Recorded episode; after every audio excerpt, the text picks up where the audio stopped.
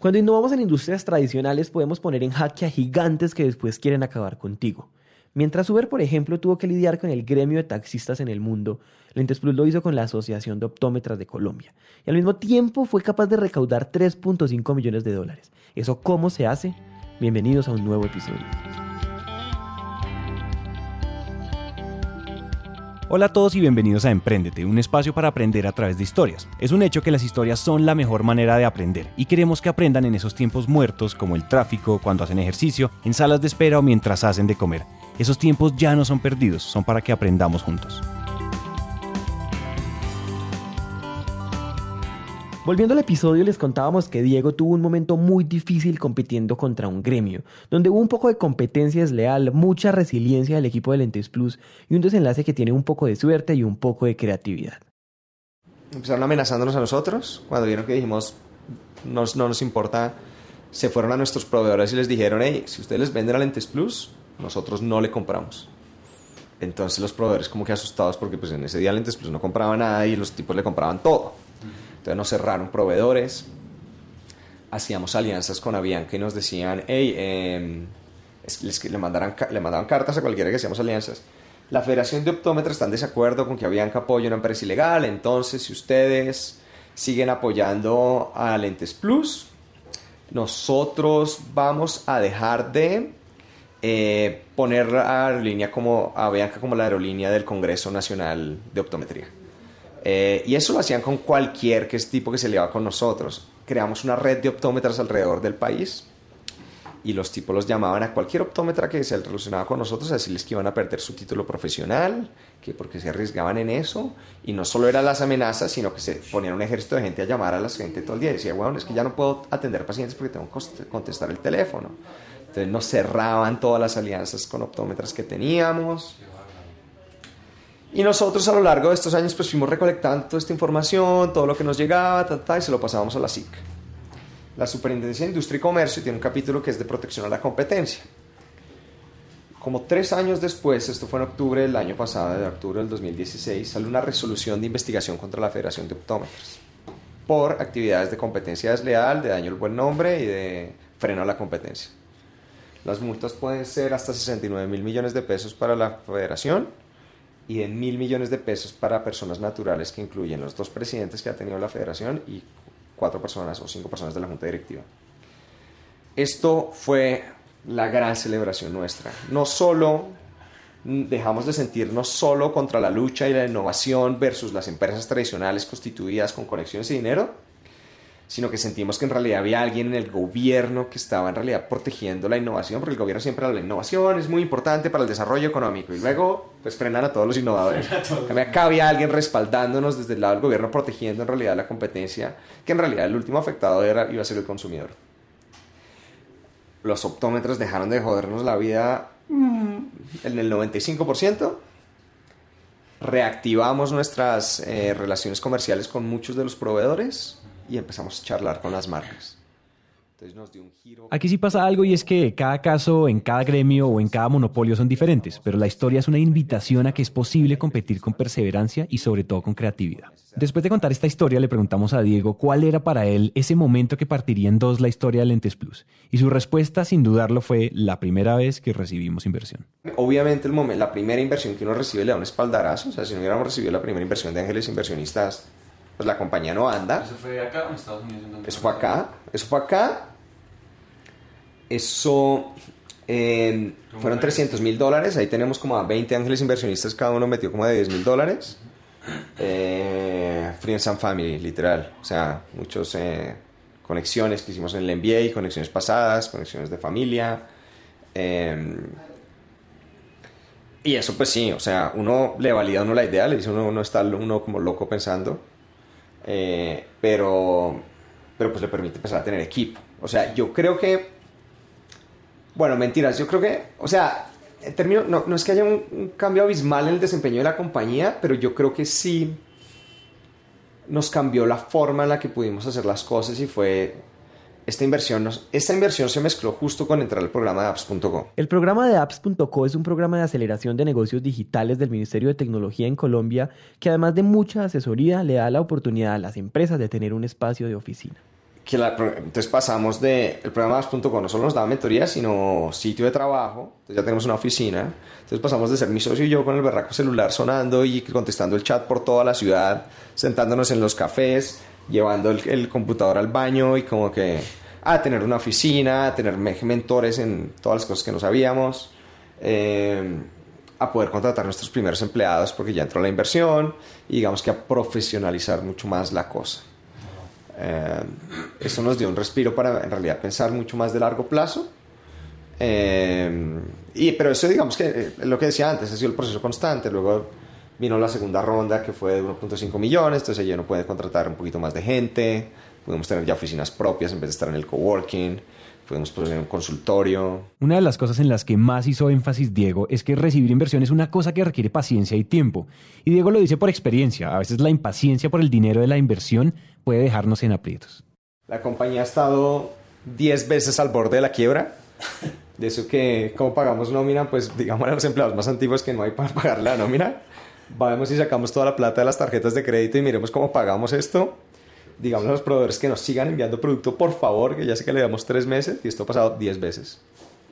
Eh, sí, no, no, no es, no es ningún proceso fácil, o sea, las grandes ventajas es que al ser dos, mi socio ha podido dedicarle mucho más tiempo a levantar dinero. Pero el tipo se ha recorrido toda Latinoamérica, ha hablado con todos los fondos y ángeles inversionistas sabios y por haber, ha echado el pitch yo creo que un millón de veces, tanto que me decía, ya no puedo echar el pitch con emoción, es que ya lo he dicho tantas veces que ya me aburro yo mismo oyéndome y es... Entonces, primero, primera recomendación, empieza a levantar plata con mucho tiempo, porque nosotros decíamos, puta, se nos va a acabar el dinero en tres meses, vamos a levantar dinero, y nos levantamos levantándola ocho meses. Entonces, el proceso es largo, porque uno primero tiene que hablar con todos los inversionistas que pueda. De ahí luego tiene que ir y ver quiénes tienen interés. De los que tienen interés, algunos le meterán un term sheet, que es como un momento clave, porque cuando alguien le metió un term sheet, el resto empiezan a caer, es como un dominó. Un fondo de inversión le dice a uno, yo quiero invertir en usted, voy a invertir X, y usted se va con eso a todo lado, y el resto de los inversionistas dicen, pucha, yo no me voy a quedar por fuera, yo también todo le meto. Como que ya vi que alguien validó. Entonces conseguirse primero líder que le meta un term sheet es clave, pero eso se demora. Un term sheet es básicamente una carta de intención. Es un documento donde el inversionista declara efectivamente su interés en participar en el proyecto presentado por los emprendedores. Entonces, claro, si un inversionista ya dijo que quiere invertir en una empresa, ya hay luces apuntándole, ya hay personas que se pueden interesar más fácil, ya se validó. Luego, cuando no consigue ese, pues tiene que conseguir los otros para rellenar la ronda. Cuando los consigue, tiene que poner a todos de acuerdo en acuerdos de accionistas y mil cosas que son tremendos que acá es súper importante que los emprendedores se asesoren porque los fondos son muy jodidos. Hay muchos muy decentes, pero hay otros muy jodidos que lo quieren no clavar con condiciones que son inaceptables. Y los emprendedores incautos con necesidad de dinero van y dicen que sí, y estos fondos creen que le están haciendo a los emprendedores un favor cuando es una relación mutua. Entonces, importantísimo asesorarse muy bien en cuáles son los términos, porque mucha gente se enfoca en la valoración, y la valoración está bien ponerle atención, pero no es lo más importante. Todos los términos que usted tiene después en su acuerdo de accionistas pueden hacer la gran diferencia en que usted tenga éxito o no.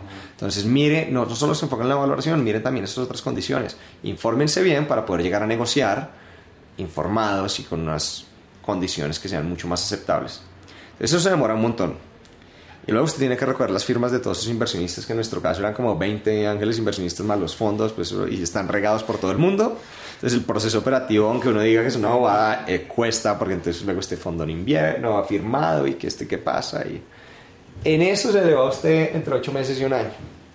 Y como uno siempre es optimista, entonces siempre se le acaba el dinero antes de que entre y uno ahí dura tres meses ahí en la bancarrota. A mí me encanta esta parte y es, dejemos de pensar que un inversionista le está haciendo un favor a un emprendedor. Y entonces, así como el inversionista necesita estar seguro si invierte, también lo tiene que estar el emprendedor.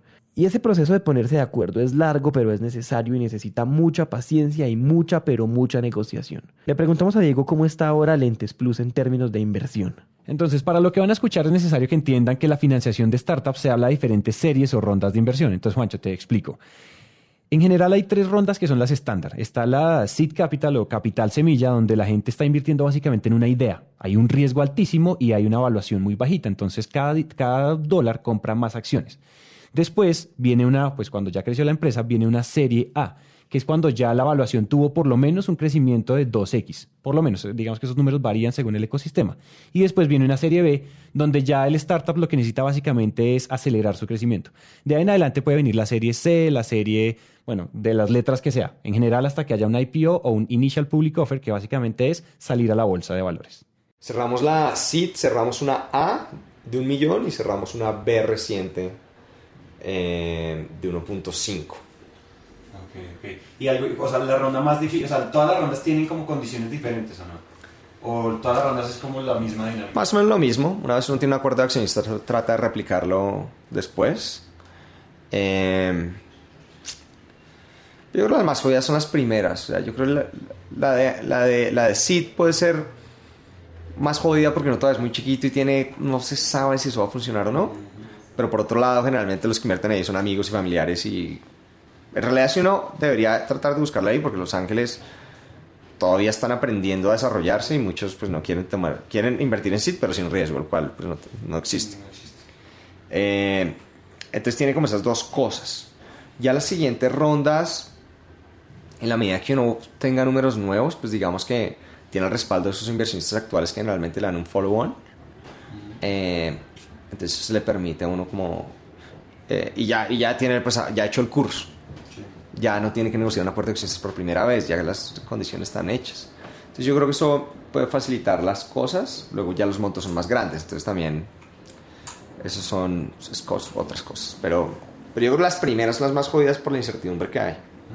Yo siempre digo a la gente cuando levanta capital es que la cuide mucho, porque la gente le entra un millón de dólares y piensa que es un montón, un montón de dinero, pero eso no es nada, o sea, se va en segundos, si uno crece la nómina, y uno empieza a tomar más riesgos y cuando se da cuenta pues el dinero se le acabó y, y, además es una cagada, pero, pero yo creo que es parte del, del ADN del emprendedor y uno tiene que ser optimista y generalmente los números están un poquito más, en el mejor de los casos están un poquito por debajo de lo que uno planeó. Entonces la, se gastó más plata adquiriendo clientes, eh, qué sé yo. Pasan todo este tipo de cosas que, que hace que en realidad el dinero le dure menos de lo que lo levantó.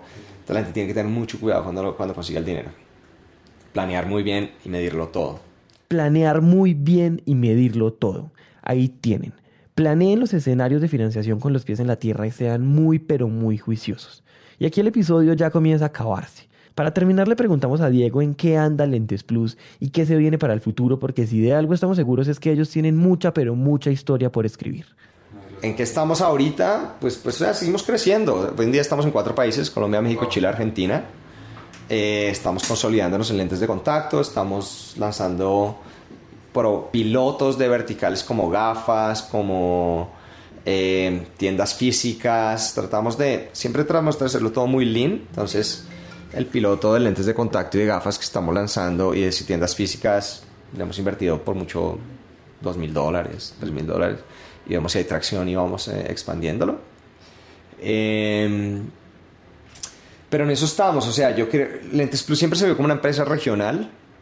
Eh, seguramente queríamos expandirnos a otros par de países de, Latinoamérica en el, próximo año. Tenemos en la mira Brasil y Perú.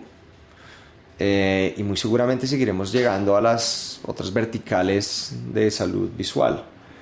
Em, para las cuales si queremos lanzarlas en realidad seguro nos va a tocar levantar dinero para esas específicas porque el dinero que levantamos es muy específico para lentes de contacto en los países en los que estamos como consolidarnos. La conversación que tuvimos con Diego Mariño y entonces pues nos vamos. No sin antes agradecerle a Diego por su tiempo y a ustedes por habernos escuchado. Hasta aquí llega esta historia y nos encanta que hayan llegado hasta el final, porque una persona comprometida con su éxito es una persona comprometida con su educación. Emprendete es una comunidad donde nunca dejamos de aprender y este tiempo que acaban de invertir es un paso más para que su educación se convierta en un hábito. Y recuerden que de cada mil personas que nos escriben nos tomamos un café o hacemos una llamada con por lo menos 100 de ellas, así que dejen la pena y escríbanos por WhatsApp.